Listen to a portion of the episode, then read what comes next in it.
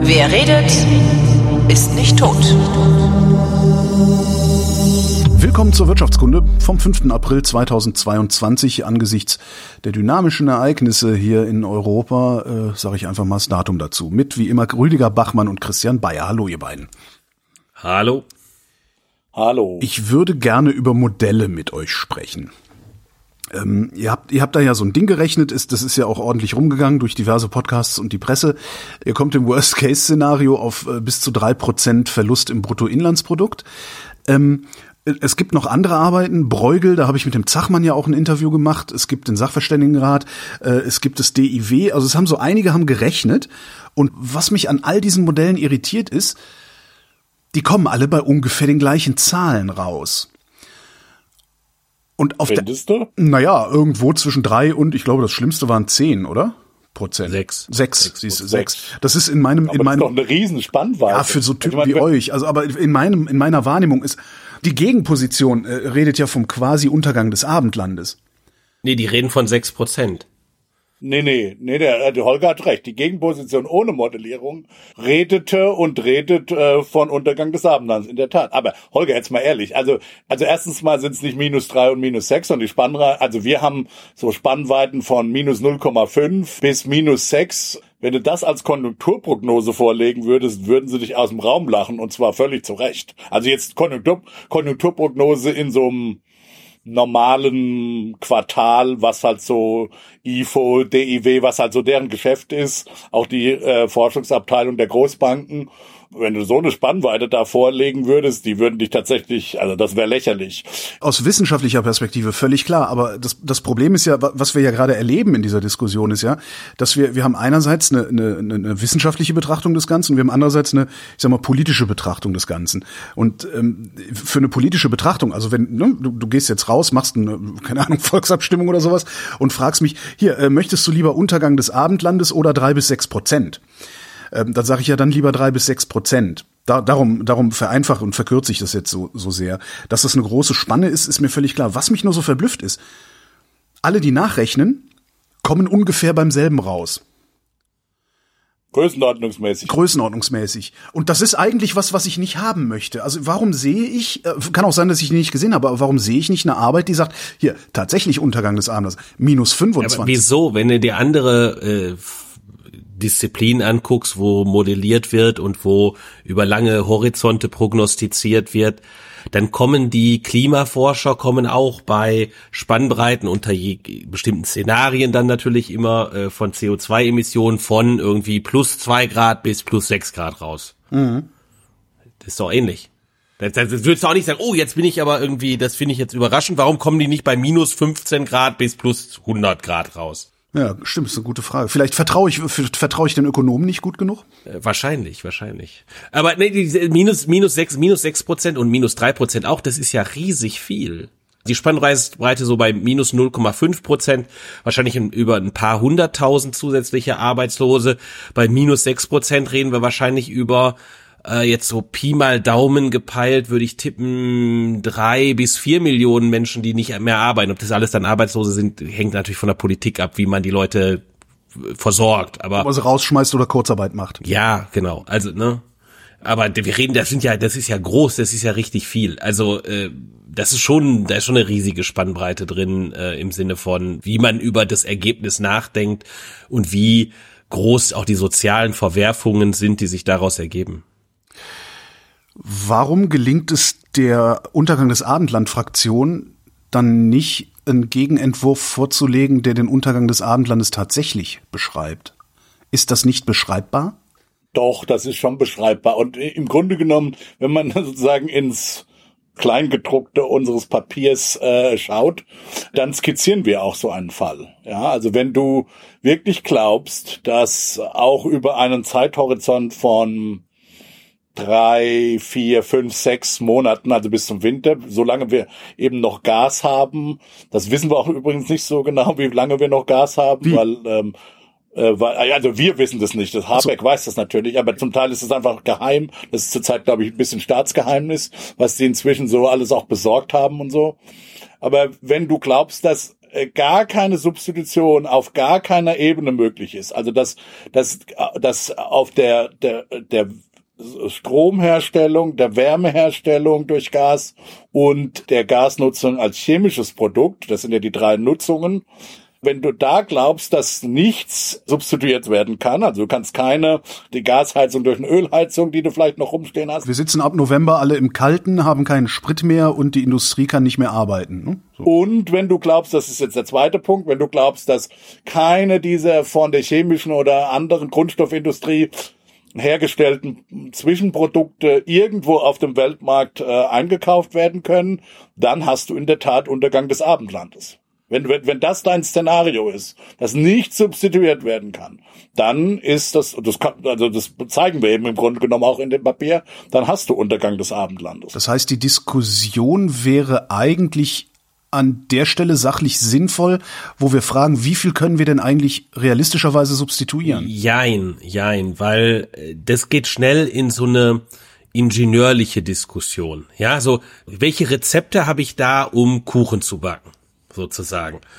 So, und der Ökonom denkt aber zum Teil auch ganz anders. Wenn ich jetzt zum Beispiel, also ich habe ein gutes Beispiel, so ein ganz praktisches Beispiel jetzt, weil wir letztens Kuchen tatsächlich gebacken haben. Ist es mit Kuchen? Es ist mit Kuchen, das ist super. super perfekt, also, perfekt. Du kriegst ja kein Mehl im Supermarkt. So. Ja. ja. Ist ja ganz schwierig. So, aber du kriegst Backmischungen gekauft.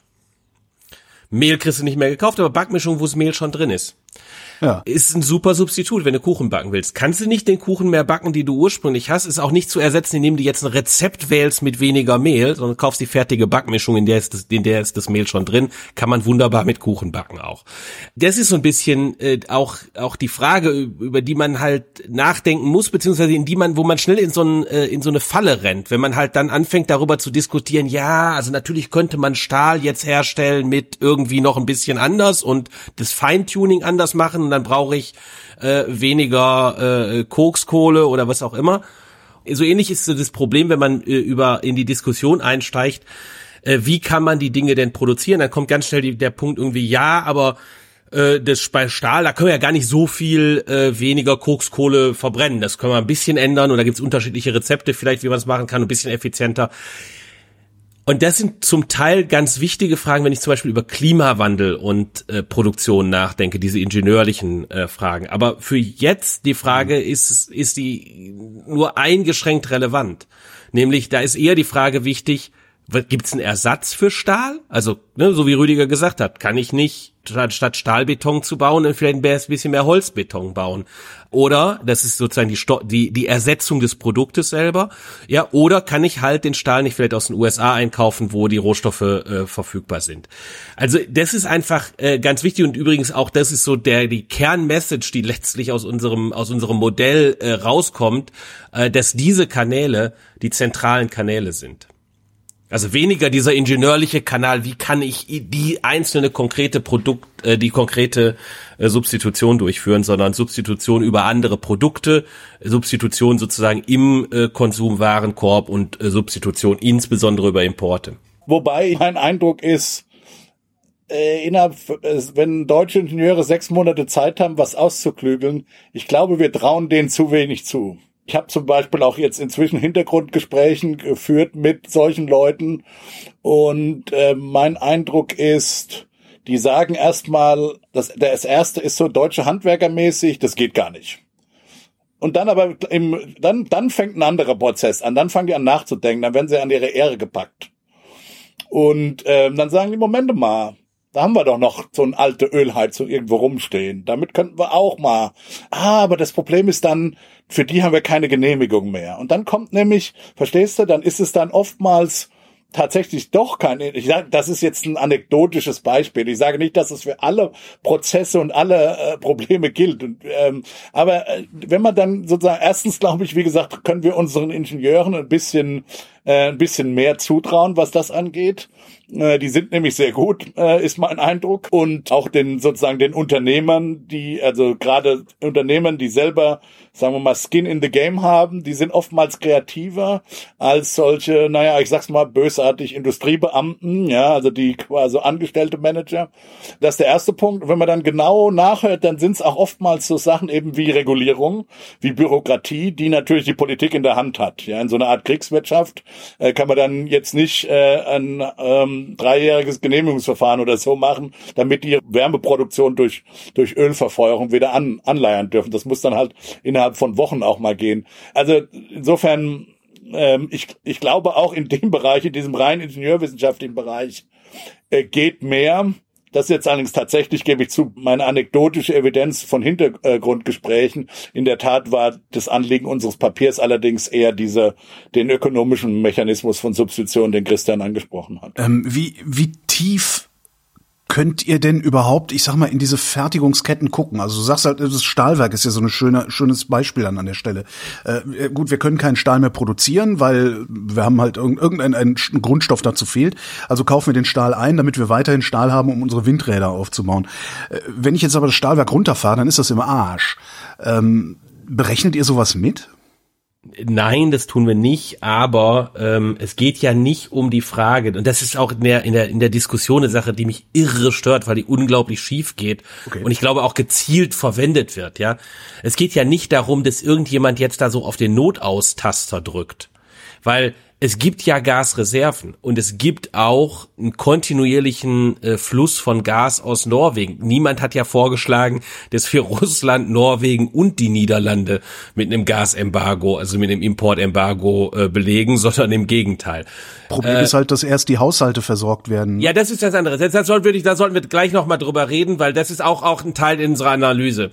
Genau, nur als kurzer Einschub von Christian als Ergänzung. Gestern kam gerade die Nachricht, da muss man Habeck dann tatsächlich auch mal loben. Die, da, da läuft in der Tat auf der Angebotsseite, glaube ich, also auf der Gasangebotsseite sehr viel und vielleicht mehr als auch als wir mitbekommen. Über die Nachfrageseite äh, hat Christian völlig recht, sollten wir reden. Aber gestern kam gerade die Nachricht, dass die jetzt, äh, glaube ich, drei ähm, Flüssig äh, LNG Flüssigterminals angefordert haben und die können wohl Anfang nächsten Jahres, wenn ich es richtig verstanden habe, schon online, online sein. Wenn man dann jetzt die Gasreserven, die wir schon haben, noch dazu rechnet, dann sind das doch nicht gar nicht mehr, dann reden wir doch von vielleicht zwei, drei Monaten oder vielleicht auch, ja, vier, fünf Monaten Maximum, wenn ich es richtig verstanden habe, was man dann ersetzen müsste. Und diese schwimmenden LNG-Terminals, die können angeblich die Hälfte des russischen Gases schon ersetzen. Also dann reden wir, dann reden wir von viel, viel weniger als, äh, als was ursprünglich geplant war. Also das nur mal als Beispiel, was man auch in, in einer, in einer relativ kurzen Frist äh, äh, machen kann, wenn man es richtig vorbereitet. Ja, es fühlt sich immer so an, wenn man, wenn man, wenn man so drüber diskutiert und sagt so total Embargo, Lieferstopp, fühlt sich halt immer auch sofort so an, wenn man, wenn man nicht, wenn man nicht ein bisschen weiter denkt, ich, ich nehme mich da überhaupt nicht aus, es fühlt sich halt immer sofort so an, als wäre schlagartig alles null. Ja, genau, und das ist halt falsch, weil wir haben halt diese Importe aus Norwegen und den Niederlanden und wir haben die Reserven. Und es ist so, dass zwei Drittel äh, in etwa des Gasverbrauches fallen in den sechs Wintermonaten, also kalten Monaten an äh, und nur ein Drittel äh, in den in den warmen Monaten, weil das meiste von des Gasverbrauches geht halt in Heizungen, sozusagen banale Gebäudeheizungen.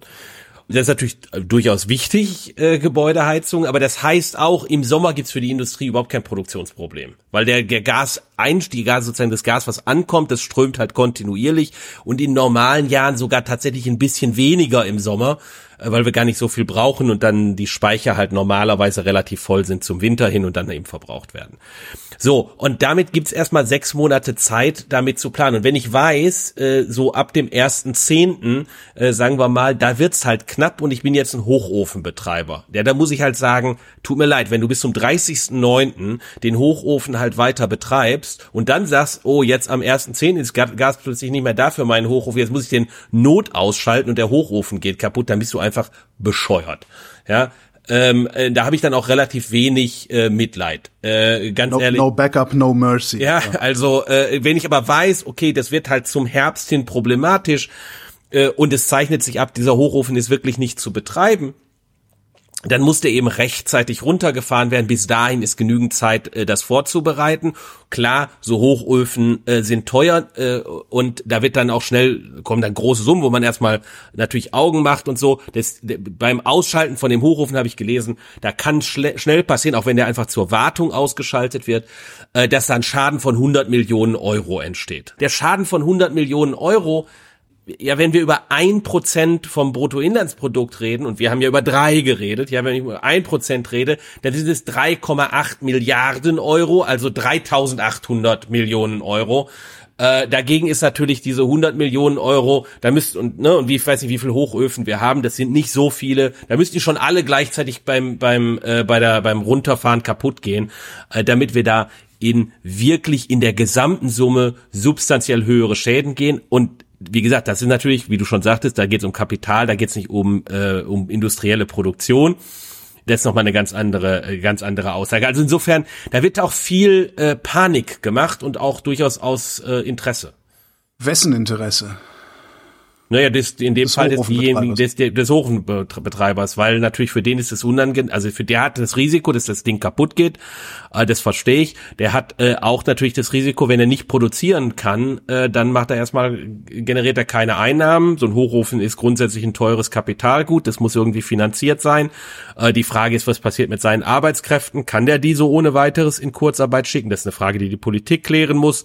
Was passiert mit seinen Krediten und der Bank, die dahinter hängt? Ne? Genau, genau, genau. Ne? All diese, all diese Sachen ähm, sind ja durchaus äh, wichtig. Und von daher ist es sozusagen einzelwirtschaftlich hochgradig nachzuvollziehen. Äh, es gibt noch einen weiteren Aspekt, Christian, äh, und der ist tatsächlich, glaube ich, wichtig und auch vielleicht von uns ein bisschen unterbeleuchtet worden, nämlich das Problem von, was wir in der ökonomischen Theorie Kundenkapital nennen, was übrigens ein bisschen ironisch ist, weil wir gerade ein Papier mit Kundenkapital schreiben, äh, tatsächlich. Aber es ist natürlich schon so, dass wenn der eine Zeit lang ausfällt, also wenn man den jetzt tatsächlich, dass wenn man alles richtig macht, ja, unsere die wirtschaftspolitischen Empfehlungen, die dann die dann äh, folgen, sind klar. Man muss eben, äh, es muss Kurzarbeit für die und äh, für die Arbeitnehmer da existieren. Klammer auf, es sind eben nicht nur die die Besitzer von Hochöfen und deren äh, Industrieverbände, sondern eben auch die Gewerkschaften, die die Arbeitnehmerinteressen in diesen Betrieben vertreten, Klammer zu. Aber was ich sagen will, ist, wenn der dann tatsächlich, äh, also, also wir alles richtig machen, Kurzarbeitergeld, vielleicht geht sogar der Staat mit einer Staatsbeteiligung rein, damit der während der Zeit eine, seine Kredite bedienen kann, kann man Luft, alles machen, Lufthansa, muss man dann ne? auch, muss, Lufthansa muss man dann auch machen, denke ich. Als Staat ist es natürlich schon so, dass der möglicherweise Kundenkapital verliert, weil eben dessen Kunden, wenn es ein Allerweltsprodukt ist, nicht wenn es ein Spezialprodukt ist, das er herstellt, aber wenn es ein Produkt ist, das sozusagen auf dem Weltmarkt vorhanden ist, dessen Kunden dann sich halt langfristig äh, umorientieren müssen, kurzfristig und langfristig können die dann auch weg sein. Das ist, glaube ich, auch eine Befürchtung, die wir vielleicht auch in unserem Modell, muss man vielleicht auch ehrlich zugeben, noch nie oder auch in der Diskussion noch nicht so berücksichtigt haben. Ähm, also dieses, diesen Customer Capital, also nochmal Kundenkapital auf Deutsch, äh, Effekt, den, den sollte man nicht unterschätzen. Der ja, ist das, real. Das, das glaube ich auch, dass der real ist, aber ganz ehrlich, wenn du sagst, ne, das sind relativ standardisierte Produkte und am Ende ist es mir halt egal, woher ich Harnstoff einkaufe auf der Welt sozusagen die Telefonnummern sind ja dann nicht verbrannt und weggeschmissen. Das ist das Erste. Und ich bin mir nicht sicher, dass das Argument halt, wenn es ein standardisiertes Produkt ist, ist es problematischer zieht. Also ich würde eher denken, bei den Kneipen haben wir damit keine Probleme gehabt, ja, zu sagen, gehen wir halt alle die, zu dieser, zu unserer Stammkneipe ein halbes Jahr nicht mehr hin. Da gibt's auch ganz viel Kundenkapital. Ähm, und das ist auch dann in ähnlicher Weise verbrannt worden. Äh, also ich bin mir da nicht so sicher, dass das, äh, dass das so jetzt stärker ist für industrielle Produktion als in anderen, äh, in anderen Bereichen. Wenngleich das ein zusätzlicher Verlust ist, der dazukommt, ja. Nur ist doch das Einkommen der Leute, die in der Kneipe arbeiten, äh, so viel niedriger, würde ich jetzt mal unterstellen, zumindest als das Einkommen der Leute, die in der Industrie arbeiten. Dass, nö, nee? nö. In der Summe nicht. nicht. Also das haben wir uns mal angeguckt. Ähm, also die Zahl der betroffenen Arbeitnehmer, wenn du dir die drei gasintensivsten Industrien in Deutschland anschaust und die dann gegenüberstellt mit den drei von Corona am meisten betroffenen Sektoren. Das war einmal, was war das nochmal genau? Das war Unterhaltung, Luftfahrt und Gastgewerbe. Also Gastgewerbe ist halt alles. Also wenn, wenn du wenn du nur die Arbeitnehmerzahl anguckst, jetzt erstmal, äh, sind die bei der Corona betroffenen Sektoren viel viel größer. Das sind 2,7 Millionen äh, Arbeitnehmer und äh, bei den drei größten, also ist 1,5. Ist 1,5. Okay, aber diese 1,5, da würde ich aber gerne wissen, wie viel verdienen die, weil die 1,5. Die verdienen ungefähr in der Lohnsumme verdienen die sogar etwas mehr als die 2,7 in den anderen Bereichen, aber nicht viel mehr. Es wäre ja auch vermutlich keine Totalabschaltung. Also ich glaube nicht, dass selbst im schlechtesten, schlimmsten Szenario und bei, bei der Corona hatten wir das, glaube ich, faktisch tatsächlich äh, so gut wie eine Totalabschaltung, äh, jedenfalls zeitweise in diesen drei betroffenen Sektoren in der Industrie glaubt wirklich jemand, dass wir, dass wir davon reden, die Nahrungsmittelindustrie, die chemische Industrie und was, was noch? Ich habe jetzt das dritte äh, gerade vergessen. Die Metallerzeugung. Die, die Metallerzeugende, genau. Äh, würde man, die würden ja vermutlich nicht komplett stillgelegt werden. Ähm, insofern reden wir auch da über, über eine geringere Kurzarbeiterzahl als äh, in Corona. Ich vermute, ihr, ihr, ihr wisst, wo ich hin will, damit nämlich, ähm, also ein Primäreinkommen äh, hat ja auch immer noch sekundäre, tertiäre Effekte. Also die gehen ja alle zum Bäcker, die gehen zum Friseur, die gehen ins Restaurant. Das heißt, die Sorgen müsste ich mir gar nicht machen bei diesen 1,5 Millionen? Doch. Oder ich müsste mir nicht größere Sorgen machen, als ich sie bei Corona gehabt habe. Das ist okay, das verstehe. Argument. Richtig. Ja. Also du hast natürlich, die Leute sind woanders in der Einkommensverteilung und du hast sicherlich andere Teilmärkte dann, äh, wo die, äh, wo das Auswirkungen hat. Ja, also Immobilienkredite. Äh, so. Immobilien, so genau, Immobilienkredite sind sicher zum Beispiel ein Thema. Und du hast auch, das muss man vielleicht auch sagen, du hast schon regional etwas äh, stärker geballte, konzentrierte Effekte, weil die chemische Industrie ist einfach extrem entlang des Rheins in Deutschland äh, konzentriert. Da gibt's auch so ein bisschen was in Ostdeutschland als weiteres äh, Zentrum.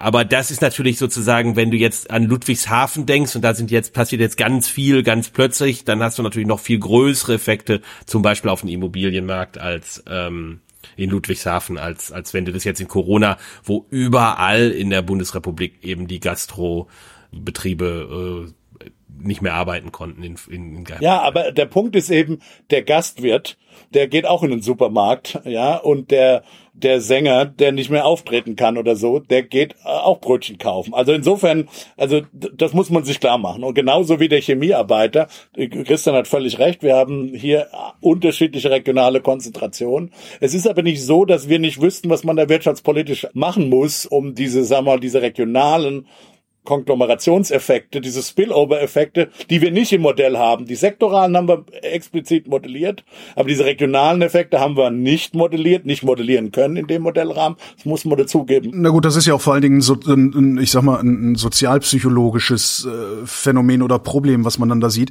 Wenn bundesweit gleich verteilt äh, alle arbeitslos sind, ist das immer noch was anderes, als wenn nur in Ludwigshafen alle arbeitslos sind. Das äh, ist alleine in der Wahrnehmung der Menschen dort ein wesentlich heftiger schwerer Schlag, das meine ich damit. Ne? Und wie willst du das modellieren? Das geht gar nicht.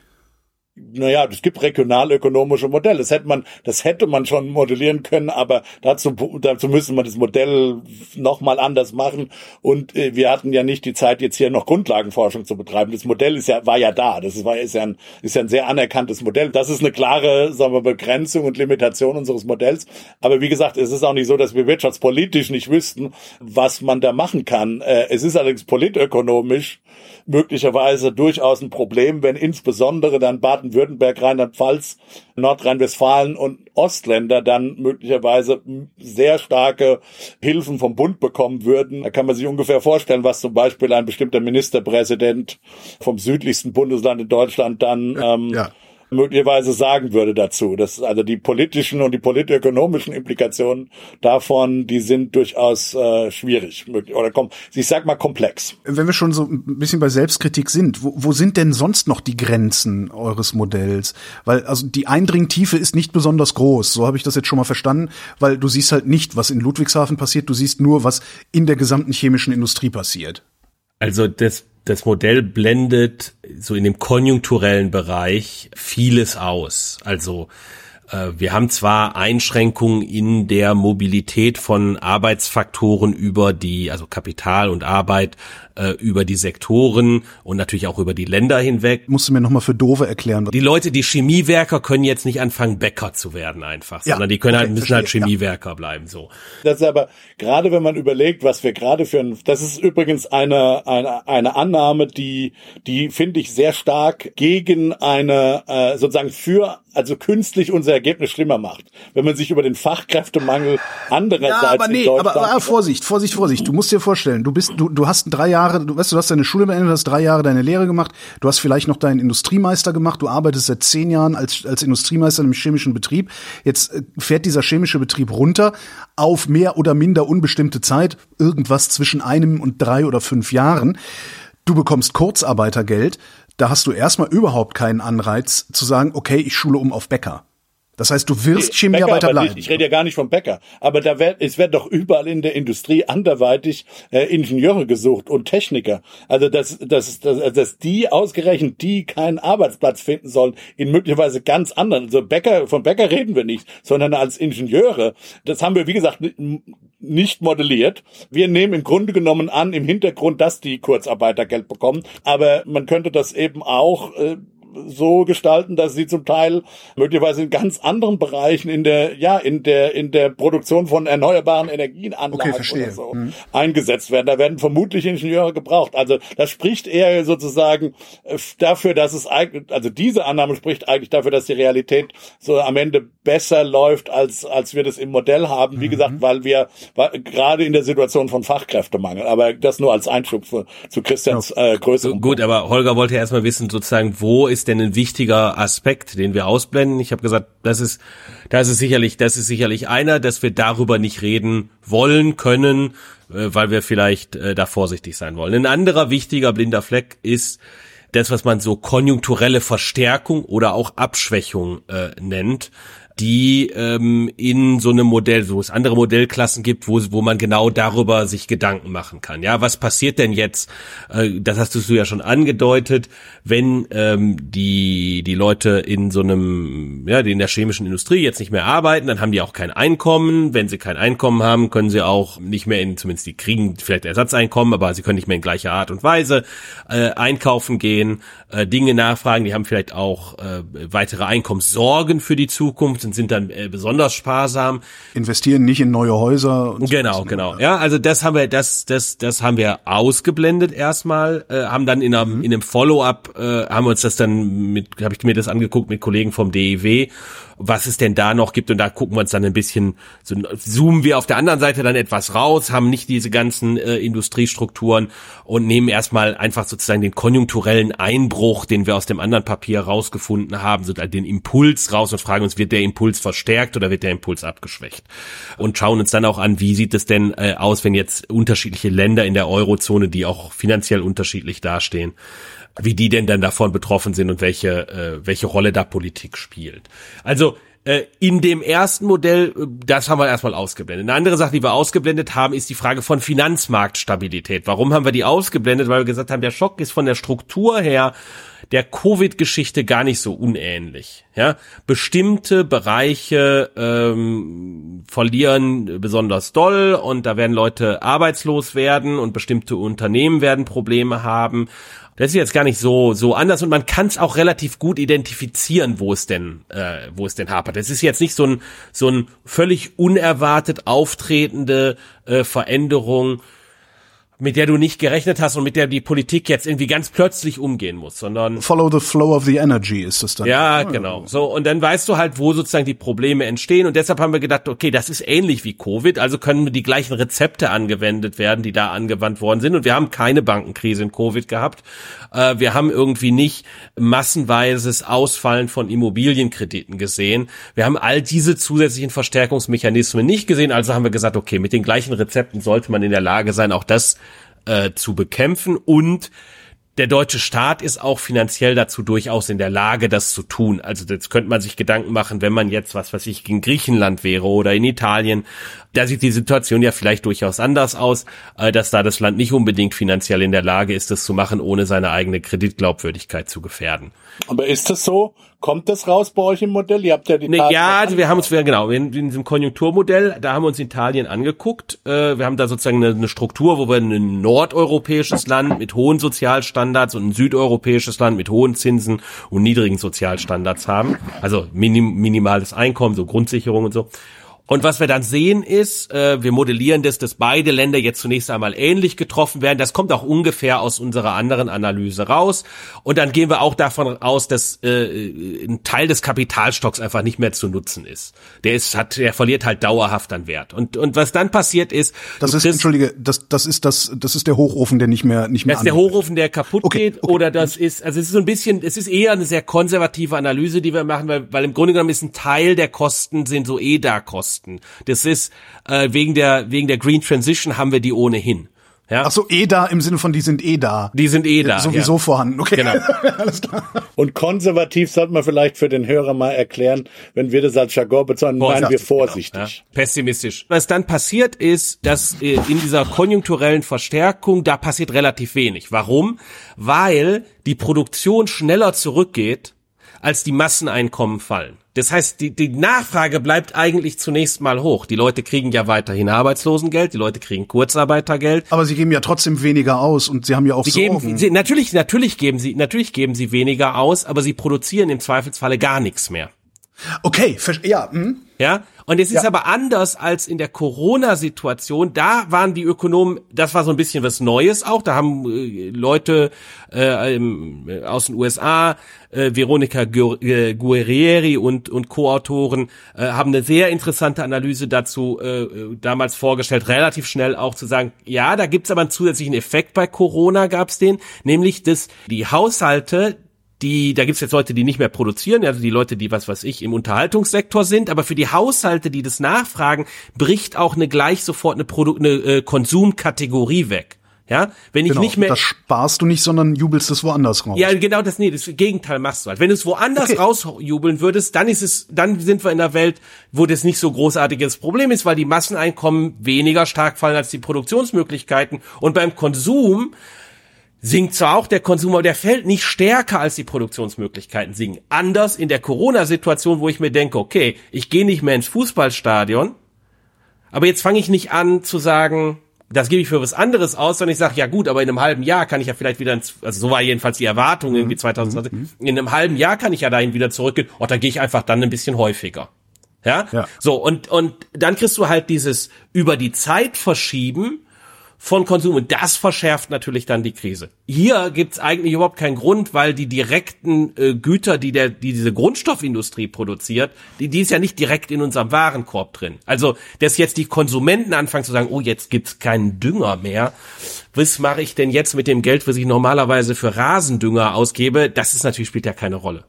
Naja, aber jetzt gibt's keinen Dünger mehr, äh, führt ja dann dazu, dass das Brot teurer wird. Also gebe ich das Geld, was ich habe, für also mehr Geld als sonst für ja, Brot fein. aus. Das ist ja, dann gibst du aber, erhöhst du deine, also zunächst einmal deine Konsumausgaben. Okay, äh, abstrakt erhöhe ich die dann umso stärker Erhöhst, sogar. Genau so. Und, und du ja. siehst es sofort okay. im Preisniveau und äh, dann siehst du die Inflation und die Zentralbank kann vernünftig darauf reagieren etc. In der anderen Situation sieht die Zentralbank nicht so richtig und kann es auch eigentlich überhaupt nicht vernünftig messen. Wie stark erwartest du denn, dass das korrekt gemessene Preisniveau, wenn du berücksichtigst, dass dir der äh, Fußballstadiumsbesuch was wert ist, aber da gibt's keinen Markt für, wie du eigentlich erwartest, dass die Preise, die springen hoch in dem Moment, wo die echten Preise, die springen halt hoch in dem Zeitpunkt, wo du das Gut überhaupt nicht mehr kaufen kannst und dann erwartest du, dass die zurückkommen. Das heißt, du hast eigentlich vor dir fallende Preise, du hast eine Deflation vor dir, äh, zumindest in deinem Kopf, wenn nicht gemessen, aber tatsächlich äh, ist es so wie eine Deflation. Und dann sparst du halt erst recht, weil du sagst, ja, die Zukunft wird ja billiger. So, hier haben wir genau das Umgekehrte. Du sagst, boah, Preise sind jetzt gestiegen und vielleicht steigen die noch weiter, wenn das alles durch die Produktionskette wandert, die gestiegenen Preise. Also konsumiere ich eher mehr. Du hast also eine Situation, wo tendenziell der Konsum äh, eher noch verstärkt wird durch diese äh, durch die durch das Anheizen der Inflation, äh, das aus der Energieknappheit kommt. Also die Situation ist an der Stelle unterschiedlich, weil du an unterschiedlichen Punkten in der Produktionskette äh, die ich sage jetzt mal Unterbrechung hast. Also das ist ein, ein Punkt, den wir haben. Und dann war Rüdigers Frage, ja, was passiert denn mit den äh, mit den Krediten, äh, den Staatskrediten? Und da sehen wir dann schon, dass das Land mit der hohen Verschuldung, das ist stärker belastet äh, durch die Krise. Warum? Die Inflation steigt. Die Zentralbank muss ein Stück weit gegen die Inflation vorgehen, erhöht also die Zinsen. Die realen Zinsen steigen auch. Der Staatshaushalt wird tatsächlich auf Sicht belastet.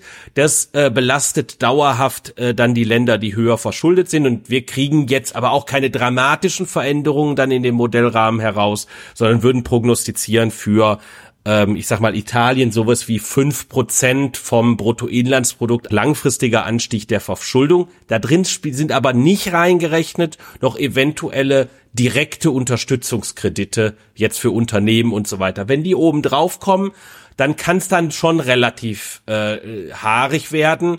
Äh, und dann muss man sich auch als, als EU dann im Zweifelsfalle überlegen, äh, was an der Stelle zu tun wäre. Umgekehrt gucken wir uns auch an, was passiert, wenn die EU zum Beispiel ganz strikt auf dem Maastricht-Vertrag besteht äh, und dann Italien sehr zügig wieder die, die Schulden zurückzahlen müsste. Wenn die das machen, indem sie Steuern erhöhen, dann wird's halt für alle, auch für Deutschland, äh, tatsächlich etwas teurer. Äh, dann kommen wir auf vier Prozent vom Bruttoinlandsprodukt als Verlust in der Krise. Es gab noch so einen Kritikpunkt an, an all diesen Arbeiten, ähm, dass äh, niemandem von, von euch oder niemandem aus der Wissenschaft so richtig klar zu sein scheint, wie denn die Produktionsketten, Verzahnung, Vernetzung wirklich laufen würde und dass das äh, äh, ja letztendlich hunderte von Verästelungen sind, die sowieso niemand modellieren kann. Ähm, braucht ihr die überhaupt, um das zu modellieren? Müsst ihr wissen, woraus das iPhone zusammengesetzt ist? Wenn du genau wissen wolltest, äh, wie du sagst, was passiert mit der BASF-Fertigungshalle, die bestimmte Grundstoffe herstellt, also dann müsstest du das vermutlich auch so fein äh, äh, modellieren. Das ist als Ökonomen nicht unser Interesse. Das hat Christian ja schon gesagt. Die, der ingenieurwissenschaftliche Teil. Unsere Aufgabe ist es nicht herauszufinden, wie die sich jetzt genau ingenieurwissenschaftlich anpassen müssen. Das müssen die äh, Ingenieure tun. Wir können, und da sind eben Ingenieure blind, diese anderen Mechanismen, wie kann man was über Importe ersetzen? Wie müssen Preise gestaltet sein, damit das äh, entsprechend Anreize gibt. Das sind ja die Fragen, über die wir uns Gedanken machen. Plus dann zusätzlich diese ganzen konjunkturellen Fragen, wie verhindern wir eine Bankenkrise, äh, wie verhindern wir soziale Verwerfung und solche Sachen. Äh, wie denken wir über Geldpolitik in dieser Situation nach? Wie müssen wir eventuell Schuldenregelungen nochmal aussetzen oder äh, drüber nachdenken? Das ist ja unser Kerngeschäft. Insofern, nein, müssen wir nicht, weil unsere Aufgabe es nicht ist, den Verlust dann wirklich auf die einzelne Produktionsstrecke oder sogar die einzelne Firma runterzubrechen. Ist das die Quelle, aus der sich die Annahme des Untergangs des Abendlandes speist? Ein Stück weit glaube ich ja. Weil jede Einzelwirtschaft irgendwie dieses Gefühl hat, dass er nichts machen kann. Und das, ähm, und das sozusagen extrapoliert er. Es kann dann keiner was machen an kein, das ist ja die, die Welt, die ich, glaube ich, ganz am Anfang versucht habe zu beschreiben. Wenn natürlich überhaupt keine, nirgendwo an keiner Stelle irgendwo Ersatzmöglichkeiten innerhalb von sechs bis neun Monaten stattfinden können, dann haben wir eben tatsächlich den Untergang des Abendlandes. Und da sehen halt Leute, die, ähm, und, und, und Christian hat es ja, glaube ich, äh, das letzte letzte Mal im Podcast schon gesagt. Ich nenne das jetzt die christianische Regel ähm, oder die bayerische Regel.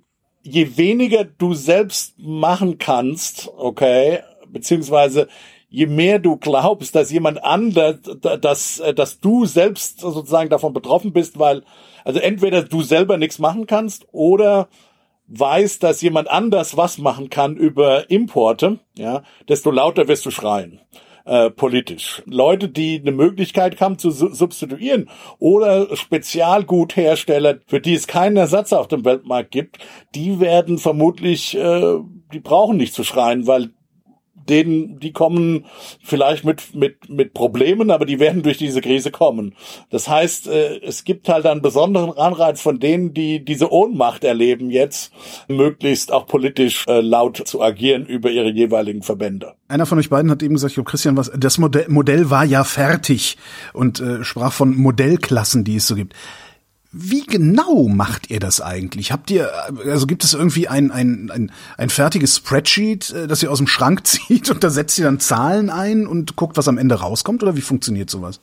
In meiner Vorstellung ist es halt so, dass man sagt, so, äh, wir äh, machen ja Planspiel, äh, Gasembargo. Also das Gas ist jetzt weg, null. Und dann verfolge ich einfach die Produktions- und Lieferketten und gucke, welchen Schaden erzeugt das an welcher Stelle. Das addiere ich auf und kann dann hinterher habe ich einen, einen, einen schönen Wert als Ergebnis. Aber ich vermute mal, so läuft's gar nicht. Ne? Ja, das ist wäre, das ist die äh, extrem zusammengefasste Variante, äh, Version von dem, was passiert. Also typischerweise ja. würde man sich, wenn man ein ökonomisches Modell baut, um eine bestimmte Frage zu bearbeiten. Das ist schon der erste Punkt. Ökonomische Modelle sind immer fragenspezifisch eigentlich. Ja, ähm, so. Äh, und, und daher kommt auch die Frage von Modellklasse, weil es gibt natürlich bestimmte Klassen von Fragen. Also es gibt die Frage, wie verhält sich Außenhandel? Und dann hat man eben die Klasse von, und dann hat man unterschiedliche Klassen von Außenhandelsmodellen, auch vielleicht Generationen von Außenhandelsmodellen. Sind das äh, diese, diese Namen, mit denen ihr dann teilweise auf Twitter rumwerft, wenn ihr Ökonomen irgendwie was erzählt, so Leontiev und, und sowas? Äh, ja, das sind, das sind, das sind, ja, oder das sind Teilelemente, so Elemente von dem, von dem Modell. So, und das erste, worüber ich mir dann Gedanken mache, wenn ich ein Modell baue, ist, wer sind denn die Akteure? Also es ist so, wie wenn irgendwie ein Schriftsteller ein Bühnenstück schreibt. Ja, der überlegt sich als erstes mal, was sind denn die Akteure? Und dann überlege ich mir als nächstes, welche Ziele haben denn diese Akteure? Die meistens ist das mit den Zielen relativ langweilig und simpel. Die wollen irgendwie produzieren, wollen ihre Gewinne maximieren. Die Konsumenten wollen irgendwie ein möglichst schönes Leben führen. Ähm, so. Und dann ist die nächste Frage, wie interagieren die? Und das ist jetzt die interessante, meistens die interessante ökonomische Analyse, nämlich, wo ich mir überlege, auf welchen Märkten äh, interagieren die? Ja, also welche, welche Regeln gelten denn da? Wie werden Preise gesetzt? Wie werden Preise verhandelt? Wie finden die zueinander? Welche Arten von Verträgen können die schreiben? Ja, das ist sowas. Und dann stelle ich mir noch, dann überlege ich mir noch, ähm, sozusagen, in welcher physischen Welt leben die denn? Welche ähm, äh, welche physischen Restriktionen gibt es denn? Also zum Beispiel, wenn ich über Kapital rede, dann hat es auch immer mit einer Frage von, über welche Zeitrahmen denke ich denn nach zu tun, in der ganz, ganz kurzen Frist. So ein Haus, das steht da erstmal. Das kann ich nicht so ohne weiteres woanders hin tun. Nach 150 Jahren ist so ein Haus verrottet äh, und dann kann ich mir auch überlegen, kann es genauso gut entweder an der Stelle, wo es steht, neu aufbauen oder woanders hin aufbauen. Also sozusagen die Frequenz, mit der ich über die Welt nachdenke, ist eine Frage, ist dann auch äh, über, also die beeinflusst, wie ich über die physisch, physisch, physische Umgebung äh, des Modells nachdenke und welche Dinge dann wichtig ist. Du bist ja ein richtiger Ami. Deutsche Häuser nach 150 Jahren stehen doch noch. Bei uns in Amerika sind die nach 150 Jahren verrottet. Bei euch sind die nach 30 Jahren verrottet. ja, bei uns sind die nach 10 Jahren verrottet. Ich würde ja immer behaupten, das ist das Problem bei uns. Aber gut. Oh, oh, oh. Was, dass sie so lange stehen? Dass sie so lange stehen. Echt? So lange langlebige stehen. Assets sind ein Problem? Macht dich halt immobiler, ne? Ja. Okay, macht dich immobiler. Es ja. macht dich immo, es macht dich, macht dich immobil und es macht halt auch, es führt halt auch dazu, dass sozusagen technologischer Wandel äh, in, im äh, Wohnungsbau äh, eher vielleicht etwas langsamer ist. Ja klar, ich meine, ich wohne in einem Haus, das ist fast 100 Jahre alt. Äh, wäre das nach 50 Jahren zusammengebrochen oder wenigstens nach 80, wäre es jetzt wenigstens ordentlich wärmegedämmt. Ja. Richtig. Ja, ja, ja. Genau. Ja. Also ne, also das ist so. Äh, und äh, also jedenfalls, wir waren bei den Modellen äh, und äh, und und das sind so die die zentralen Sachen, äh, die man zusammenbringt. Und äh, dann äh, beschreibt man äh, das Verhalten äh, der ökonomischen Akteure äh, und die Rahmen, in denen die äh, agieren, beschreibt man eben typischerweise durch Gleichungen. Und äh, je nachdem, wie kompliziert das Modell ist, kann ich die dann äh, tatsächlich mit Papier und Bleistift lösen und habe dann so eine algebraische Lösung. Das hat man früher hauptsächlich gemacht. Äh, oder heute äh, hast du eben dann viel dann Computermodelle, in die ich diese Gleichungen letztlich übersetze und dann Lösungen dieser Gleichungen suche, suchen lasse durch den Computer.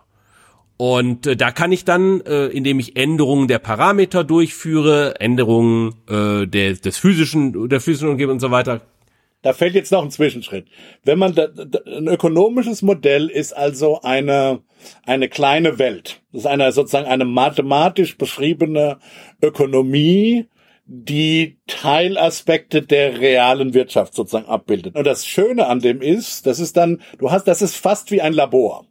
Ja, das heißt, in diesem Modell ist der Ökonom sozusagen dann, ich sag's jetzt einfach mal so, Gott. Ja. Ja, der kann dann alles machen, der kann dann alles ausprobieren. Und das ist wichtig, weil mit, äh, jedenfalls in der Makroökonomik, können wir nicht einfach reale Ökonomien nehmen, um einfach mal was auszuprobieren. weil solche Ausprobiersachen können auch daneben gehen.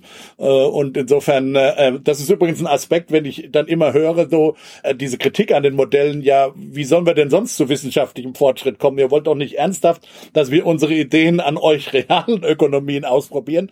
Natürlich müssen wir sie erst im Modell ausprobieren, bevor wir dann wirtschaftspolitische Ratschläge können. Also so muss man sich das, glaube ich, als, als Laie vorstellen. Das ist Labor. Ein ökonomisches Modell ist dann ein Labor, in dem man Experimente machen kann. Und jetzt, äh, das wollte ich einfach noch einschieben, weil Christian jetzt gerade schon äh, äh, sozusagen besprochen hat. Genau. Wäre das nicht wünschenswert, dieses Modell, das ihr da jetzt habt, immer weiter aufzubohren mit dem Ziel, sich äh, eine Abbildung der Welt im Maßstab eins zu eins anzunähern? Nein. Das nicht, aber weiter aufzubohren schon. Das ist ja Grundlagenforschung. Das ist genau das, was wir tun.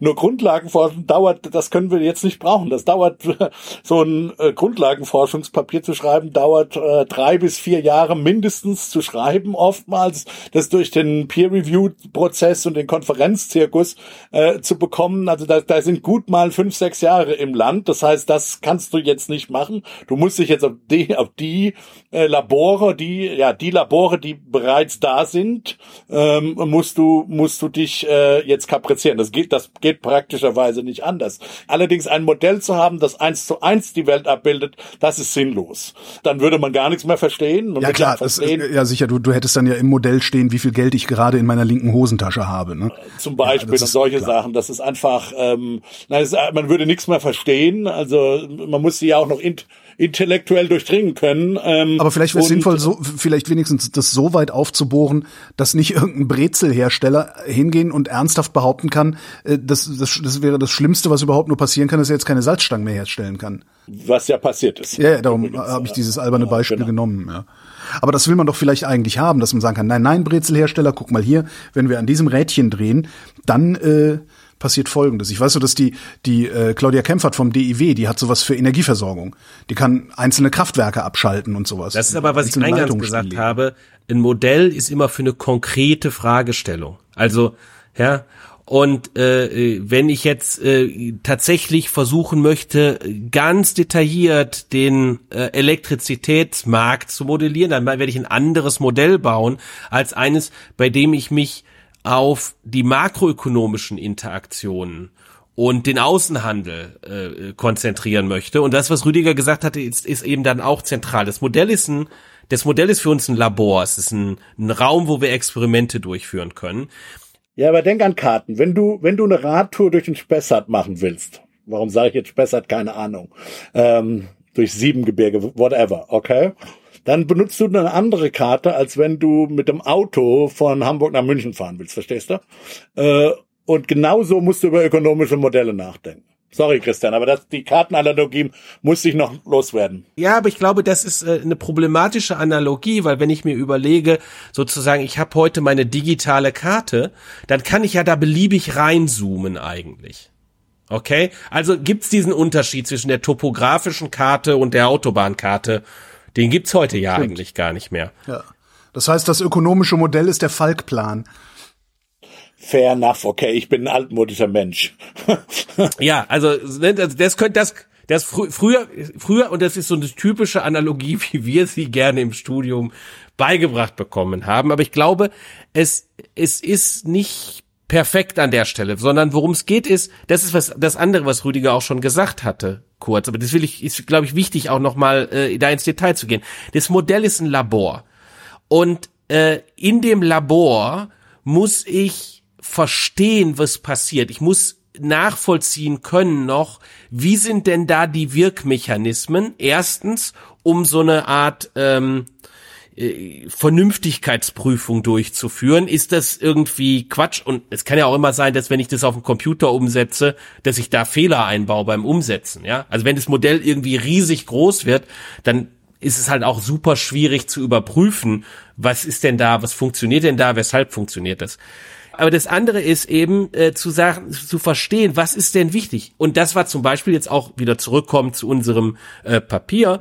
Ähm, einfach in der Diskussion, äh, dass dieses Modell hat eine überschaubare Zahl von Parametern und der konnten wir die alle einzeln nach einen nach den, dem anderen, haben wir die im Grunde genommen fast auf Null gebracht und dann gesehen, da passiert gar nichts. Die Verluste, die ändern sich ja gar nicht. Also wir hatten so, jeder von uns hatte so seine Lieblingsgeschichte. Ja, nee, aber wenn du den Parameter jetzt auf Null setzt, dann muss die Welt im Modell doch untergehen. Der ist zwar nicht Null in der Realität, aber probier mal aus, probier mal aus. Ja, David dreht den Parameter auf Null oder auf irgendwie nah an Null und es kommt immer das Gleiche raus. Darüber haben wir dann verstanden, der zentrale Mechanismus oder einer der ganz zentralen Mechanismen in dem Modell ist tatsächlich dieses, ich kann in die unterschiedlichen Stufen des Produktionsprozesses immer wieder Fertigprodukte von außen einspeisen. Und, und ich muss dann gegebenenfalls sogar ne, gar nicht so riesige Mengen äh, an den kritischen Stellen von außen reinbringen ähm, und äh, und kann damit die Schäden entsprechend regulieren. Aber das kann ich nur machen, wenn das Modell hinreichend klein ist. Ja, wenn ich halt äh, mit David darüber reden kann, ja, wir haben fünf Parameter, probier die doch mal alle einzeln nach dem anderen aus, äh, einen nach dem anderen aus und dann gibt's natürlich Interaktionseffekte. Jetzt stell dir vor, du hast 100 Parameter und die interagieren alle miteinander ja. Äh, das kannst du überhaupt. Brauchst halt einen schnelleren Rechner. Ja, nee, aber das kannst du, das ist, das kannst du, das kannst du ja systematisch, genau, das kannst du ja systematisch gar nicht mehr durchgehen, äh, sozusagen zu verstehen, was ist denn da eigentlich zentral. Und wenn ich es dann halt in die, in die, äh, sozusagen in eine Politikberatung anwenden möchte, dann muss ich denen ja sagen, ja, was ist denn jetzt zentral? Worauf müsst ihr euch denn jetzt konzentrieren? Ihr habt ja auch nur begrenzte Gesetzgebungskapazität. Sollt ihr euch darauf konzentrieren, ähm, irgendwie äh, das, das, das Autobahnnetz in der Bundesrepublik noch irgendwie zu umzubauen, eine Sonderspur für Tanklastzüge einzuführen?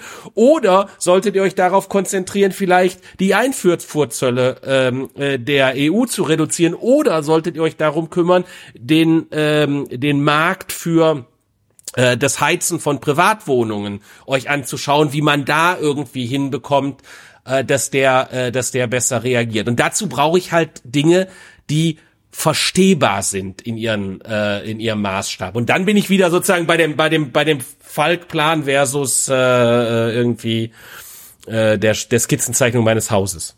Jetzt fände ich persönlich natürlich wünschenswert, man hätte diese 100 Parameter und hätte so eine Art, weiß ich nicht, so eine Art Parameterkaskade, dass du, dass du die ersten fünf hast und sagst, okay, die sind noch verstehbar und was dahinter passiert, das macht irgendein ein dunkler Algorithmus, äh, der, der, der spuckt dann trotzdem immer wieder sinnvolle Ergebnisse aus. Ja, wir haben auch mehr Parameter in dem Modell, aber die sind kommen direkt aus den Daten quasi.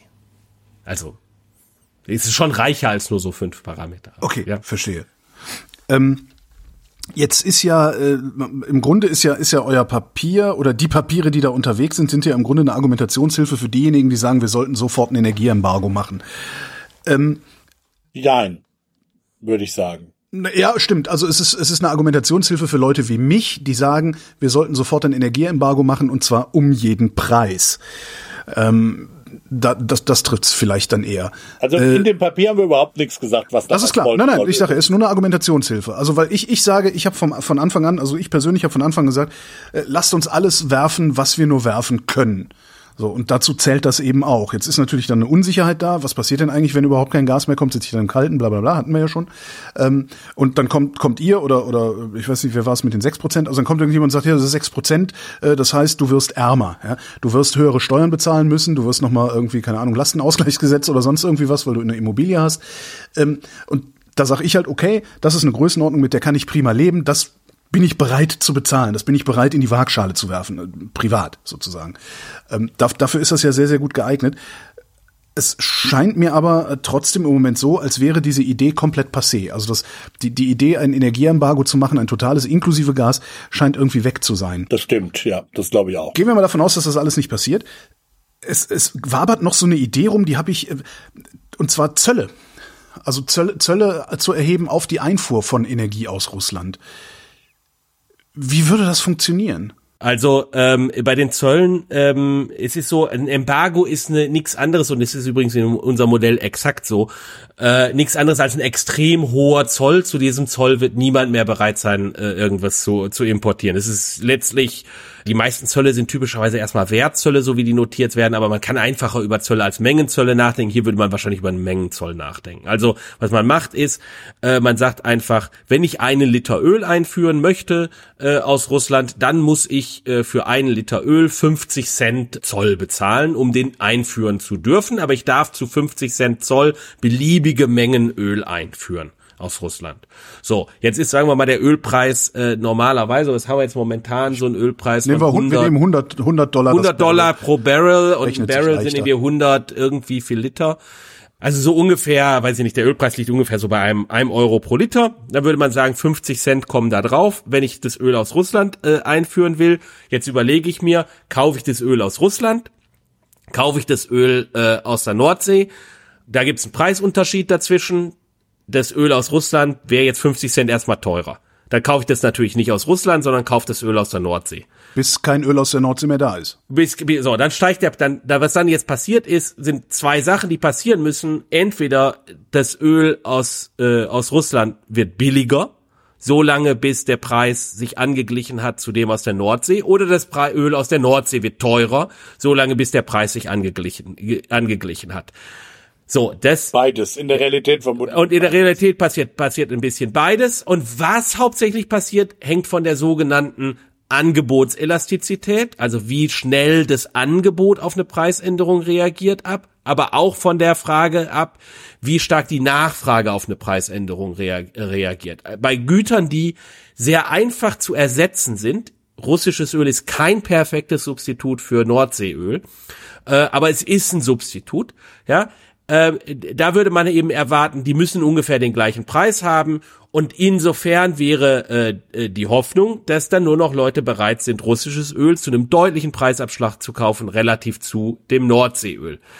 Und dementsprechend würde dann äh, weniger Geld an den russischen Staat gehen und gleichzeitig würde es Steuereinnahmen generieren, diese Zölle, die man für andere Dinge nutzen kann, zum Beispiel um die Haushalte zu entlasten, um, um die Ukraine zu finanzieren etc. Die Idee also mit einem Zoll das zu machen, als Zwischenlösung zwischen einem Embargo und gar nichts zu tun, ist keine schlechte Idee und die kann dazu führen, dass man selber sehr geringe Kosten hat und Russland sehr hohe Kosten hat. Wenn du den Zoll immer höher machst, ja, also wenn du jetzt, jetzt statt 50 Cent machst du in 1 Euro, 2 Euro, 20 Euro, okay? Ja, dann muss irgendwann Russland das Zeug irgendwann verschenken oder draufzahlen, um es überhaupt noch loszuwerden. Ja, beziehungsweise dann wird es, dann wird es faktisch zu einem Embargo kommen, weil dann keiner mehr dieses Öl kaufen wird. Das, das wollte ich nur noch mal klar machen, dass sozusagen ein, ein Zoll ist sozusagen eine, eine graduelle Annäherung an ein Totalembargo. Obwohl es juristisch was ganz anderes ist, aber ökonomisch kann man, kann man, kann man äh, darüber so nachdenken. Ja, aber nicht nur nur, nicht nur, nicht nur Holger, sondern äh, es gibt sozusagen also diejenigen, die äh, das den den den Zoll besonders stark äh, befürworten und sagen, das ist genau das, was wir jetzt machen müssen.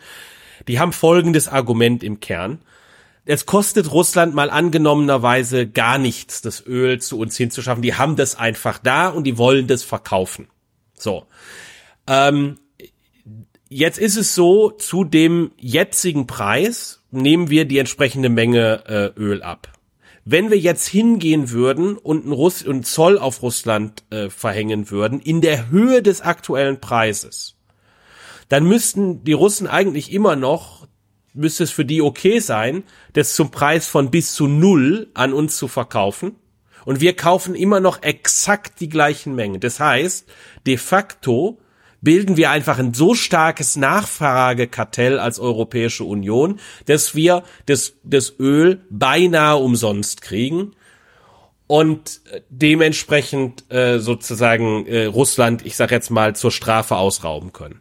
Das Problem ist nur, die, also die, die Annahme ist halt, sind, da sind zwei Annahmen drin, die gegebenenfalls problematisch sind. Das erste ist, die erste Annahme ist, Russland lässt es mit sich machen. Und und dies ist, das ist die, das halt, naja, das. Äh, irgendwann laufen denen die Speicher über. Ja, ne? das ist sozusagen, ja, das ist aber die erste schwierige Annahme, dass die nicht sagen, ne. Das, das, wir sind doch nicht, ne? Äh, ich, wir machen die Quellen zu, wir betonieren wir, die Ölquellen zu. Ja, im Zweifelsfalle, bevor, bevor ihr das kriegt, verbrenne ich's lieber. So, das ist das, das ist das eine. Das zweite ist, China. Ja, das, ja, das ist das zweite. Das zweite ist, die Russen können es auch an jemand anderen verkaufen. Genau. Und dann kommt dann kommt's von den zwei Argumenten gibt's noch ein drittes. Das, das letzte Argument ist eines, in diesem Prozess können die Russen ja erstmal sagen, nö, nö, der Preis bleibt da, wo er ist. Dann steigt der Preis ja für das russische Öl und es ist aber jetzt auch wenig, es ist zu dem alten Preis ist einfach nicht mehr die gleiche Menge da. Wenn jetzt die Nachfrage halt sagt, nee, nee, das, das passt uns nicht, was dann passiert ist, dass der Zoll einfach nur dazu führt, dass der Preis steigt und die Menge sich kaum reduziert. Und dann kriege ich das gleiche, die gleiche Situation vielleicht äh, wie in einem, wie in einem Embargo, in einer Embargo-Situation hin, dass da am Ende, ähm, äh, dass sich am Ende äh, nur dadurch äh, die, äh, die die russischen Import Werte reduziere, dass ich die, die bei uns insgesamt verbrauchte Menge reduziere. Dann bin ich aber in, in der gleichen Größenordnung des Schadens, den ich selber trage, wie in einem Embargo, nur in einem kleineren Embargo quasi. Habe ich dann nicht auch noch einen lokalen oder einen regionalen Effekt? Weil also ich, ich weiß, dass äh, Berlin praktisch, ich glaube zu 90 Prozent oder sogar noch mehr mit russischem Öl über die Raffinerien in Schwedt versorgt ja. wird. Wenn ich jetzt das russische Öl doppelt so teuer mache und äh, die in Schwed sagen, nee, wir haben aber nicht so viel Geld, wir kaufen jetzt nur noch die Hälfte, dann würde ja der Sprit bei mir an der Tanke doppelt so teuer werden. Aber nicht in Köln, weil in Köln, also in Wesseling, die Raffinerie wird irgendwie aus Rotterdam beliefert, wo ganz anderes Öl ankommt. Also das ist, das ist so, das sagte ich ja schon vorhin, Öl ist nicht ganz gleich Öl. Also da gibt's physische, äh, physikalische Unterschiede. Äh, und deshalb ist auch die Raffinerie in Schwedt, die braucht halt dieses äh, Uralöl. Äh, da gibt's allerdings andere, also das Nordseeöl ist, ist, ist anders, äh, aber es gibt, ich weiß jetzt nicht mehr genau welches, müsste ich nachgucken, es gibt ein anderes Öl, was dem Uralöl äh, chemisch, physikalisch sehr ähnlich ist und äh, deshalb kann man das auch benutzen. So, was, äh, und das ist auch mal passiert in der Vergangenheit, da ist nämlich diese Pipeline kaputt gegangen. Und ähm, von daher haben wir da, dafür tatsächlich gute Erfahrungswerte. Äh, was dann passiert ist, ist, dass äh, über Tanker äh, das Öl äh, dahin transportiert wurde. Wir haben ja auch eine Ölreserve mit unterschiedlichen Ölsorten, so dass man auch solche Sachen für eine Zeit überbrücken kann. Mit Tankern ist es halt äh, an die an die Küsten angelandet worden und dann mit Tanklastzügen äh, oder oder auch mit äh, mit Zügen halt mit Schienenzügen äh, kann das dahin gebracht werden. Ähm, die Experten haben uns bei de in dem Zusammenhang gesagt, also äh, da könnte es halt wichtig sein, dass das äh, äh Wochenendfahrverbot für solche LKWs ja. aufgehoben wird. Äh, okay, aber insofern, ja, aber insofern also, ja, aber das ist auch so ein Beispiel, das ist also ein Beispiel für für warum äh, die Bürokratie und äh, und ähm, Regeln, die wir haben, sind Teil dieser wirtschaftlichen Elastizität. Das ist eben ja. Wirtschaft ist eben nicht nur das, woran die Ingenieure denken und es ist nicht nur, woran die Juristen denken, sondern es ist halt all diese Dinge, die zusammenwirken. Verstehe.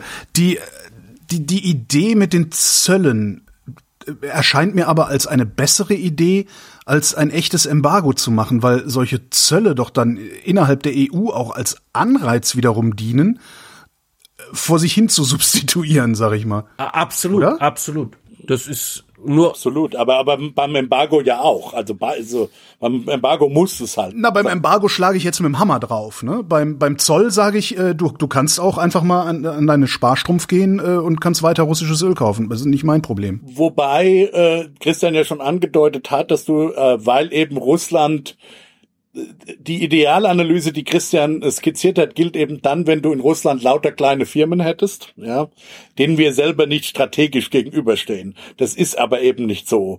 Russland ist selber ein strategischer Spieler hier und er kann eben, auch wenn das möglicherweise äh, ökonomisch unvernünftig ist, genau wie du sagst, im Zweifel würden die dann abfackeln. Das ist ja ökonomisch nicht äh, vernünftig. Für ökonomisch vernünftig wäre es uns, den Gas, äh, äh sorry, das Öl äh, weiter zu liefern, halt weil die ja trotzdem noch Gewinne machen, wenn, wenn das Öl erstmal einfach so da wäre. Ja. Aber ich habe nicht den Eindruck, dass irgendwas von dem, was Russland gerade macht, ökonomisch vernünftig ist. Also von Richtig. daher. Äh genau, genau, das ist der Punkt. Das wollte ich, darauf wollte ich hinaus. Putin hat natürlich noch andere, sagen wir mal, Überlegungen, vermutlich hauptsächlich andere Überlegungen. Und er könnte natürlich dann mit einem Totalembargo von seiner Seite zurückschlagen. Das heißt, wenn man das macht, wenn man das machen will, äh, und ich, ich glaube, die meisten Ökonomen würden auch sagen, zumindest beim Gas glaube ich. Bei Öl und Kohle ist es, glaube ich, nicht so schlimm, dass man sagt, äh, man, da könnte man vielleicht tatsächlich gleich mit dem Hammer drauf tun, raufgehen, aber ähm, Ökonomen sind da, sind eigentlich, äh, sagen wir, natürliche Verbünde für solche eher marktlichen und preislichen Lösungen.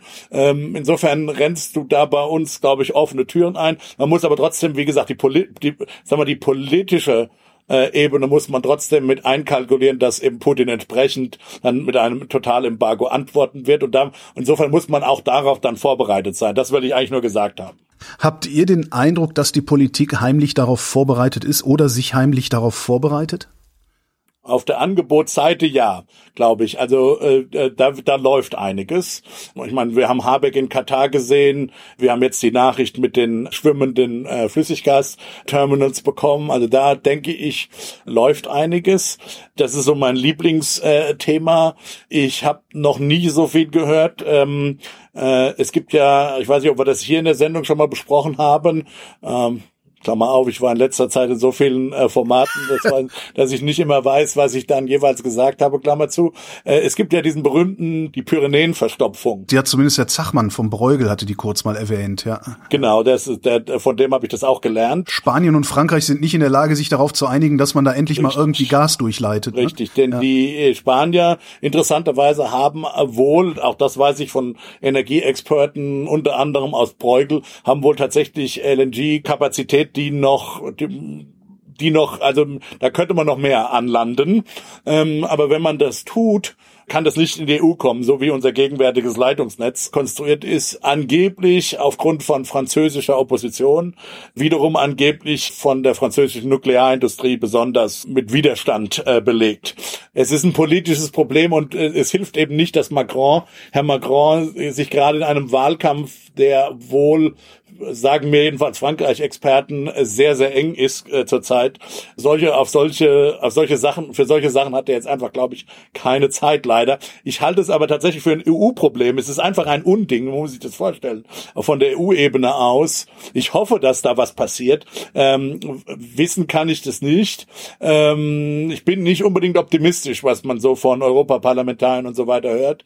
Ähm, aber es müsste halt eine, eine massive, sagen wir mal, ja auch fast so eine Sputnik-Mentalität, so eine Warp-Speed-Mentalität auf der EU-Ebene kommen, jetzt politisch, dass diese, sag mal, Zwistigkeiten, diese doch, muss man sagen, recht kleinlichen, am Ende des Tages, wir reden hier von, von einem Vernichtungskrieg, den Putin wirklich in der Ukraine führt, äh, und da können, also da gibt's dann so, so lokale äh, äh, Länderzwiste zwischen Spanien und Frankreich, das lässt die EU ehrlich gesagt auch nicht gut dastehen. Also da könnte man, das war mein Punkt, das war um äh, lange Geschichte, da könnte man auf der Angebotsseite äh, sicher noch mehr machen. Mein Eindruck ist, wo es tatsächlich fehlt, ähm, vielleicht Christian, äh, vielleicht weiß Christian schon was anderes, ist tatsächlich auf der Nachfrageseite. Insbesondere die, die Haushalts- und äh, Gebäudewärmeseite, das sind ja nicht nur private Haushalte, da ist die öffentliche Hand als, glaube ich, größter Immobilienbesitzer in Deutschland. Dass man da also sagt, äh, Leute, äh, hier ist, hier ist KfW-Förderung, baut euch alle Wärmepumpen ein oder sowas. Ja, Wobei aber das ist es, das ist nicht nur. Also es ist so, dass ähm, äh, von der politischen Seite, glaube ich, viel über äh, Beschleunigung von ökologischem Umbau ähm, nachgedacht wird. Das ist allerdings, glaube ich, eine Dimension, die auf die nächsten neun Monate gerechnet echten Tropfen auf den heißen Stein ist. Ähm, jedenfalls, wenn man über die äh, bestehenden äh, Fördermaßnahmen und sonst wie nachdenkt. Äh, also wenn das, wenn das alles ist. Und jetzt kann man da versuchen, das nochmal massiv aufzustocken. Aber ein zentrales Problem ist, wie dieser Markt organisiert ist. Ja, wir haben die, die viele Kleinbetriebe haben genauso wie äh, Haushalte, haben einfach Verträge, die darauf äh, hinauslaufen, dass du zu einem äh, fixen Preis äh, über das gesamte Jahr das Gas verbrauchen kannst und dann wird halt einmal im Jahr wird der Zählerstand abge äh, abgelesen. Äh, und wir haben bei den äh, äh, bei den äh, Gaszählern noch weniger Digitalisierung als bei den Stromzählern. Das heißt, äh, physisch müsste jemand vorbeikommen und es häufiger ablesen, wenn du häufiger ablesen willst. Es kann nicht zentral gemacht werden. Und die Vertragsgestaltung ist sowieso so, dass der Preis äh, für das Gas fixiert ist. Und daraus entsteht ein, ein, äh, ein durchaus substanzielles Problem, weil kommt es jetzt äh, zu einer Gasknappheit, ja, dann äh, können die höheren Gaspreise nicht ohne weiteres an die Kunden weitergegeben werden. Diese Kunden sind aber für 50 Prozent der Gasnachfrage und im Winter für zwei Drittel der Gasnachfrage äh, oder mehr. Was soll ich die Heizung runterdrehen, wenn ich mir doch leisten kann, sie hochzudrehen? Richtig. Also ne, die Leute werden vielleicht, ja, ist eine schwierige Situation und jetzt irgendwie aus äh, äh, Mitleid mit den anderen Menschen reguliere ich halt die Heizung mal ein Grad runter. Ich würde mich, glaube ich, aber lieber auf Preise als auf Moral richtig, verlassen. Richtig, richtig, richtig. Das ist ein Problem, wie diese Verträge geregelt sind. Jetzt ist es auch, es ist das politisch natürlich ganz schwierig, wenn jetzt die Politik sich hinstellt und sagt, ja, ja, liebe Leute, wir kündigen jetzt an, wäre jetzt eine Möglichkeit, wir sind jetzt in der Not, wir sind jetzt in der Warnstufe, wenn wir in die Alarmstufe gehen beim Gas, dann steigt der Gaspreis um 20 Cent äh, pro Kilowattstunde. Wenn die das einfach nur so machen würden, äh, dann ist das natürlich ein politischer Selbstmord erstmal. Und deshalb ist es wichtig, das gut vorzubereiten und sich da und da auch rein zu investieren.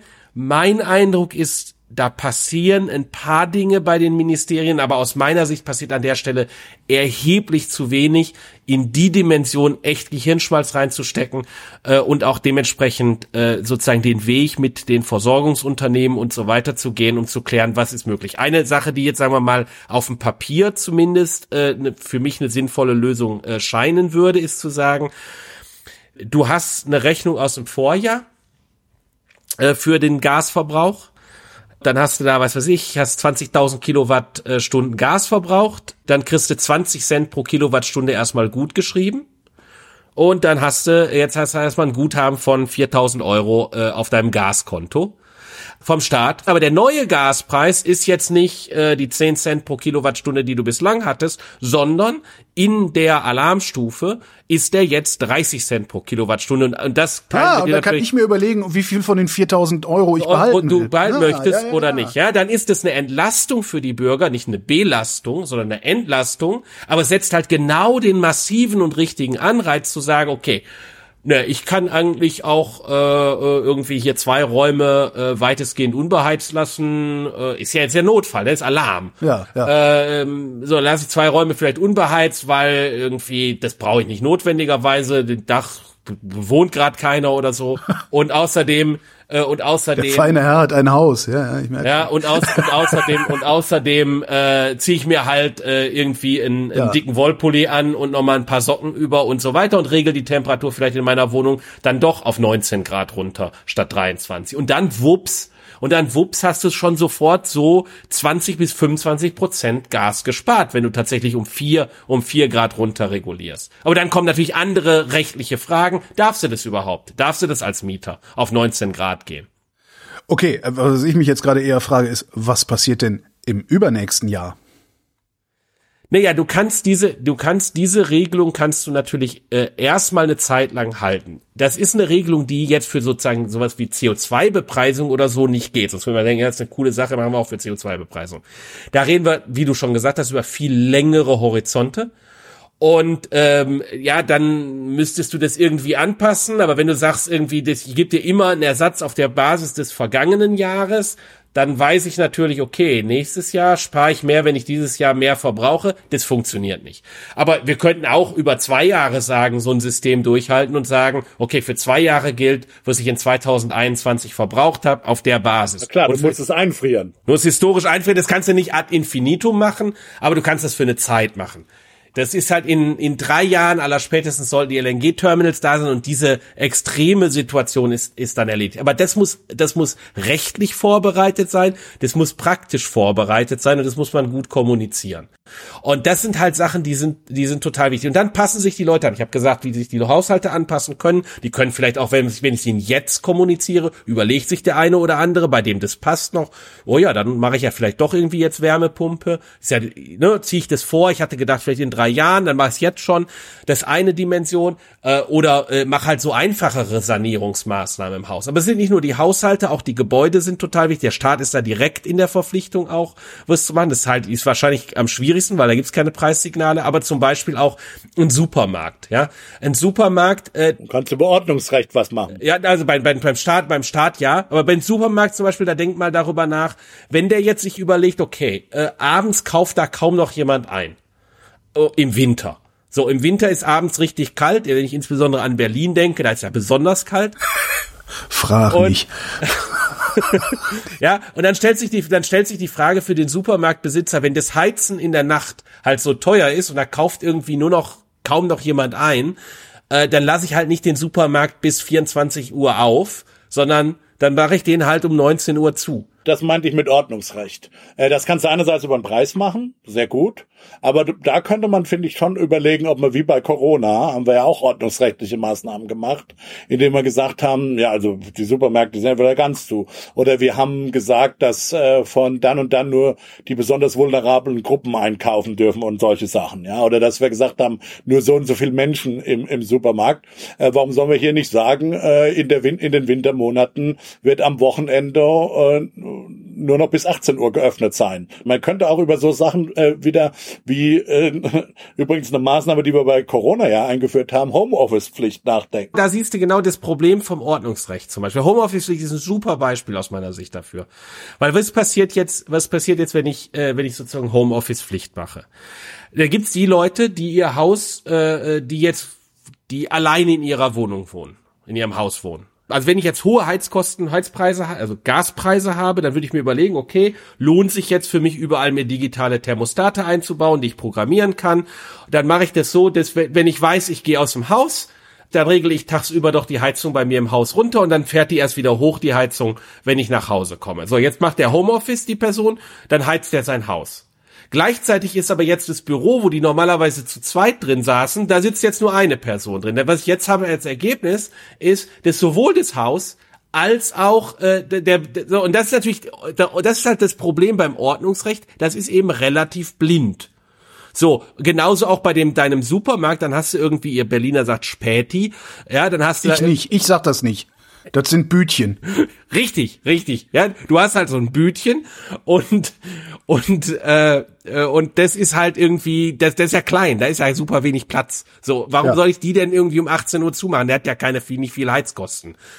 Ich bin auch für den Preismechanismus, aber es kann auch sein, dass das politisch weniger populär ist als das Ordnungsrecht. Und dann muss man überlegen, ob man bei Ordnungsrecht sozusagen zweitbeste Lösungen hin. ist natürlich, ist natürlich auch noch eine, ist auch natürlich auch noch eine Möglichkeit. Ich sage nicht, dass die Homeoffice-Pflicht, das war ein lautes Nachdenken. Ich sage nicht, dass das der Stein des Weisen ist, aber beim Supermarkt kannst du es natürlich über eine Flächen. Ja, oder du sagst, oder du regel, oder du regelst einfach mal die Temperatur in den Supermärkten und in anderen Verkaufsflächen nach. Warum muss irgendwie der Kaufhof äh, seine Temperatur gefühlt bei 40 Grad knapp äh, im Winter haben? Gut, das müsstest du halt überprüfen dann. Äh, ja. Glaube, zuzumachen ist einfach einfacher. Ich glaube aber auch, dass wir eine Bevölkerung haben, die du eher über Preise als über Ordnungsrecht ansprechen kannst. Also das haben die letzten zwei Jahre gezeigt. In, äh, pra- in der Praxis ist es oft eine Kombination aus. Ah, okay. Wie gesagt, ich bin nicht gegen Preise, um Gottes Willen. Also da muss man mich nicht überzeugen. Ich sage nur, das ist ein zusätzliches Instrument, das der Staat hat. Ja, vielleicht auch aus Signalgründen, um hier nochmal auch zu signalisieren, Leute, so wie bei Corona, das ist eine absolute Ausnahmesituation. Wir sind im Krieg im Grunde genommen. Also wir sind im Wirtschaftskrieg mit Russland. Das kriegst du oft übers Ordnungsrecht vielleicht sogar besser hin als äh, über Preise. Aber ich bin, wie gesagt, überhaupt nicht gegen Preise. Wobei ich da eher bei Holger bin, äh, meine, also meine Sicht auf die Corona-Pandemie-Zeit und ordnungsrechtliche Maßnahmen, das hat zum Teil nicht so gut funktioniert und ist unpopulär. Und im Übrigen äh, hat man da genau den Fehler gemacht, an nirgendwo mal zu sagen, ich drehe doch mal vielleicht an der Preisschraube äh, und versuche das, versucht es über die Richtung zu machen. Also, dass sich unsere Politiker dahingehend schubsen mü müsste, äh, ein bisschen mehr Ordnungsrecht und ein bisschen weniger Preise anzu einzusetzen. Das Gefühl habe ich nicht. Ich habe eher das Gefühl, als Ökonom sollte ich die in die Richtung mal schubsen, zu sagen, man könnte auch über Preise nachdenken. Äh, über Ordnungsrecht denken die sowieso den ganzen Tag nach, sind ja alles Juristen. Aber warum schubst sie denn niemand Richtung Preise? Naja, Tun wir ja. Also, Rüdiger ist ja omnipräsent ja, in den Medien. Auf Twitter, aber das lesen die doch Ey, gar bei nicht. Markus Hör doch mal Lanz, auf. Bei Markus Lanz. Ja, okay, aber das, das reicht ja nicht. Also ich meine, realistischerweise reicht das nicht, mal irgendwie bei Markus Lanz was zu sagen, mal irgendwie einen Gastbeitrag in der FAZ zu schreiben und ansonsten vor sich hin zu twittern. Das kommt doch da nicht an. Naja, wir reden schon, wir reden halt schon äh, äh, ein Stück weit äh, mit äh, den Leuten im Ministerium. Ähm, Aber Holgi, es gehört, es gehört immer zwei zum Tanzen.